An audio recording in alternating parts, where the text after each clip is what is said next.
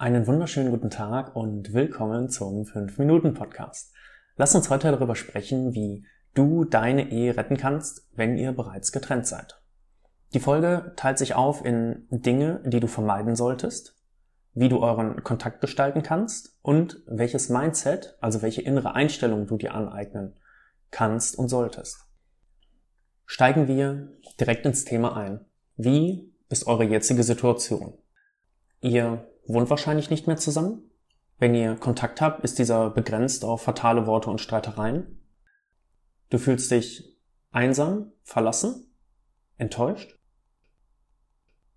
Die Bandbreite der Gefühle in deiner Situation ist so gigantisch, den einen Tag bist du wütend und wünschst deinen Ehepartner zum Teufel. Ein paar Minuten später möchtest du ihn oder sie schon zurückhaben. Und dich erfüllt eine Leere, die fast greifbar ist. Vielleicht erinnerst du dich im Sekundentakt an die guten Zeiten und rückblickend sah euer Alltag und die gemeinsame Zeit vielleicht sogar besser aus, als es wirklich war. Was die Zukunft bringt, ist für dich unklar, sowohl finanziell als auch emotional. Wie geht es weiter mit gemeinsamen Freunden?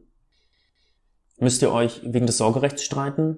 Und was wird eure Trennung für Auswirkungen auf die Kinder haben? Du möchtest also deinen Ehepartner zurückholen, um dem Ganzen zu entfliehen und diesem Druck zu begegnen? Oder möchtest du ihn oder sie zurückhaben, weil du deinen Ehepartner liebst? Weil du sagst, ich möchte den Rest meines Lebens mit ihm verbringen und will, dass wir zwei wieder zusammen gegen den Rest der Welt stehen. Ich bitte dich, darüber nachzudenken. Wir werden das Warum noch an einer anderen Stelle besprechen. Ich bitte dich nur, dass du dir darüber klar wirst, warum möchtest du deinen Ehepartner zurückgewinnen. Lass uns jetzt lieber darüber reden, was du tun kannst, um deine Ehe doch noch zu retten. Vermeide zuallererst folgende zwei Gedanken und vier Verhaltensweisen. Durch diese, das garantiere ich dir, schiebst du deinen Partner nur weiter aus deinem Leben. Der erste Gedanke. Wenn ich meinen Ehepartner nicht kontaktiere, dann wird er mich vermissen und zurückkommen. Das funktioniert nicht. Du strafst deinen Ehepartner nur mit Ignoranz und das treibt ihn oder sie nur weiter von dir weg. Also vergiss diesen Gedanken bitte ganz schnell wieder. Der zweite Gedanke. Du glaubst, wenn dein Partner sieht, wie stark du leidest, wird er zurückkommen. Du kannst leiden, wenn es dir schlecht geht, denn alles andere wäre auch Verdrängung. Aber reibe es deinem Partner nicht extra unter die Nase, in der Hoffnung, dass er dann zu dir zurückkommt. Denn das wird ebenso nicht funktionieren.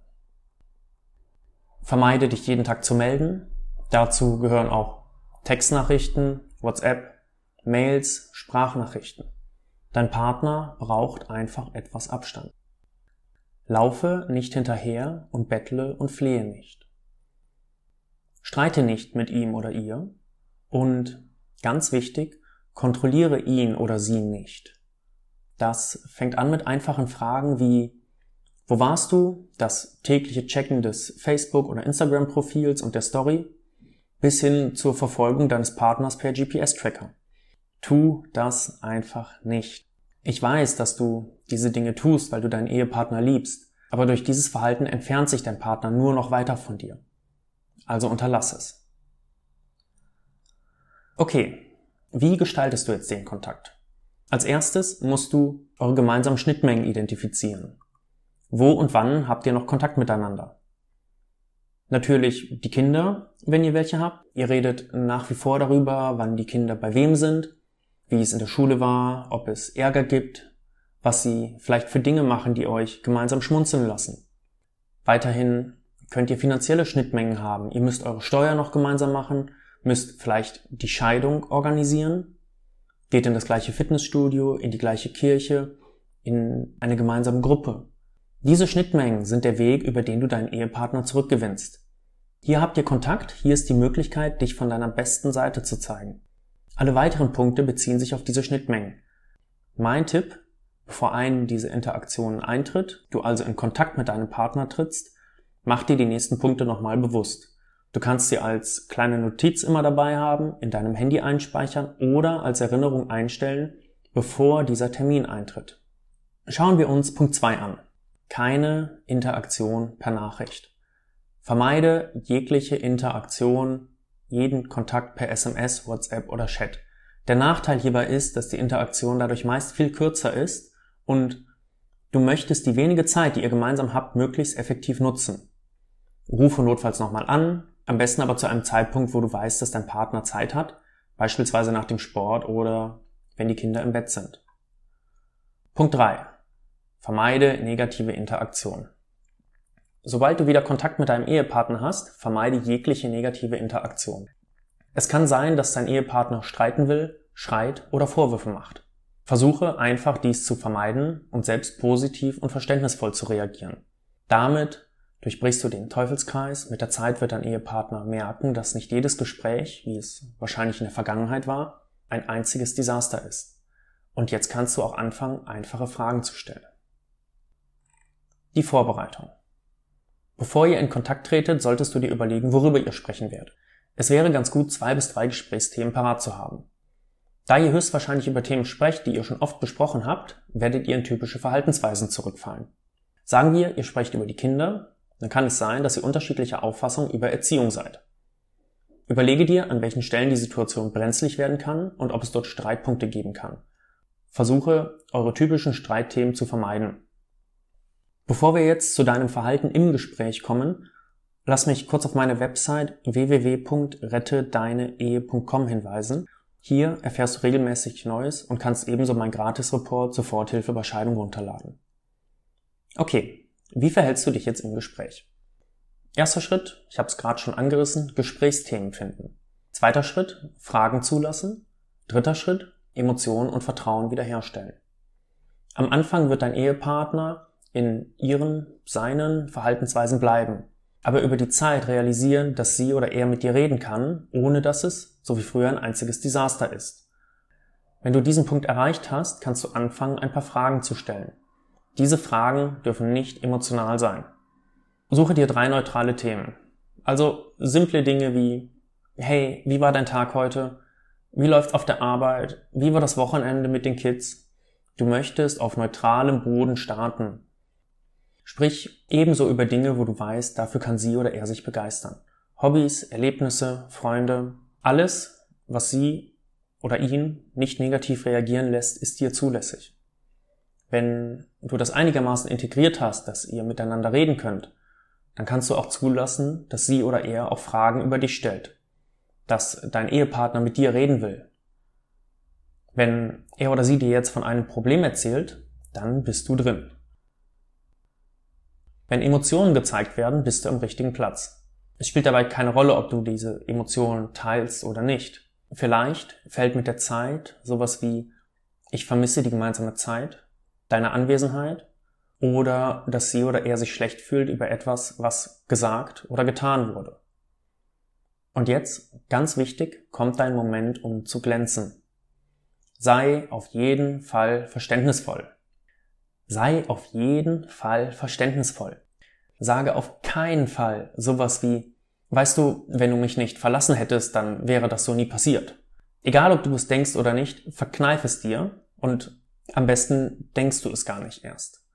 Denn jetzt bist du in der Situation, in der du deinen Ehepartner erreichen kannst. Sag eher sowas wie, wow, das ist heftig, kann ich etwas für dich tun, damit diese Zeit leichter wird? Du wirst nicht immer perfekt antworten, aber dein Ziel ist es, erst zu denken, bevor du sprichst. Also nicht missverstehen mit dem Denken, bevor du sprichst. Ich bin ziemlich sicher, dass du das tust. Aber ich kenne mich selbst. Ich weiß, dass man in solchen Situationen manchmal einfach dazu neigt.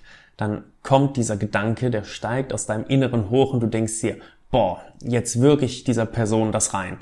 Und das solltest du unterlassen.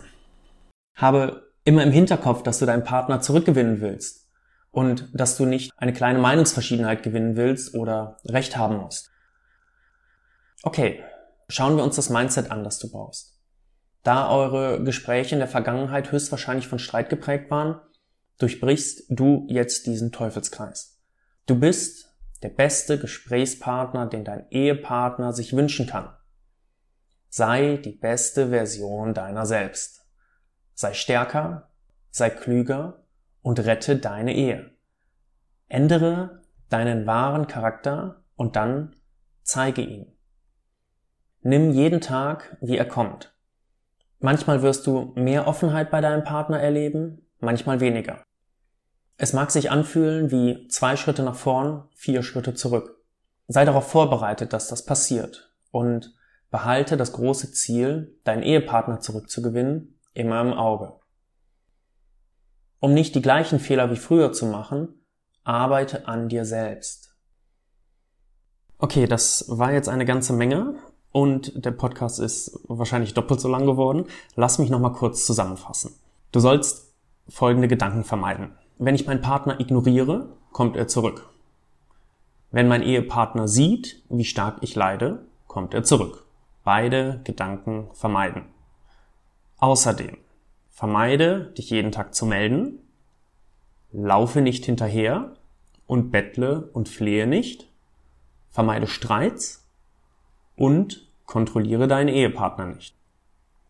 Wie gestaltest du jetzt deinen Kontakt? Du identifizierst als erstes Schnittmengen. Kinder, Finanzen, gemeinsame Hobbys. Du versuchst, jegliche Interaktion per Nachricht zu vermeiden, da du die wenige Zeit, die ihr habt, effizient nutzen möchtest. Du versuchst ebenso negative Interaktion zu vermeiden. Okay, Vorbereitung und dein Verhalten im Gespräch. Du solltest neutrale Gesprächsthemen haben, wenn ihr die habt und da einigermaßen reden könnt, kannst du Fragen über dich zulassen, auch wie es dir geht. Und dein Ziel ist es, im Endeffekt bei deinem Partner Emotionen zu erzeugen und zuzulassen und dieses Vertrauen wieder aufzubauen. Wichtig, hierbei bist du immer verständnisvoll, denn dadurch baust du dieses Vertrauen auf. Welches Mindset legst du an den Tag? Du durchbrichst diesen Gesprächsteufelskreis, der immer zu Streit führt Du bist die beste Version deiner selbst. Meist wirst du das Gefühl haben, zwei Schritte vor und vier zurückzugehen. Aber dein großes Ziel ist es, deine Ehe zu retten und deswegen machst du das. Parallel arbeitest du an dir selbst und versuchst dich zum Besseren zu entwickeln. Und dafür folgst du natürlich meinem Podcast. Lass mir auch gern einen Kommentar unter der Folge da, auch welche Themen dich in Zukunft interessieren. Außerdem freue ich mich über einen Daumen hoch und ein Abonnement. Dadurch wirst du automatisch benachrichtigt, wenn ich eine neue Folge hochlade und bist immer up to date. Bis dahin alles Gute, dein Simon.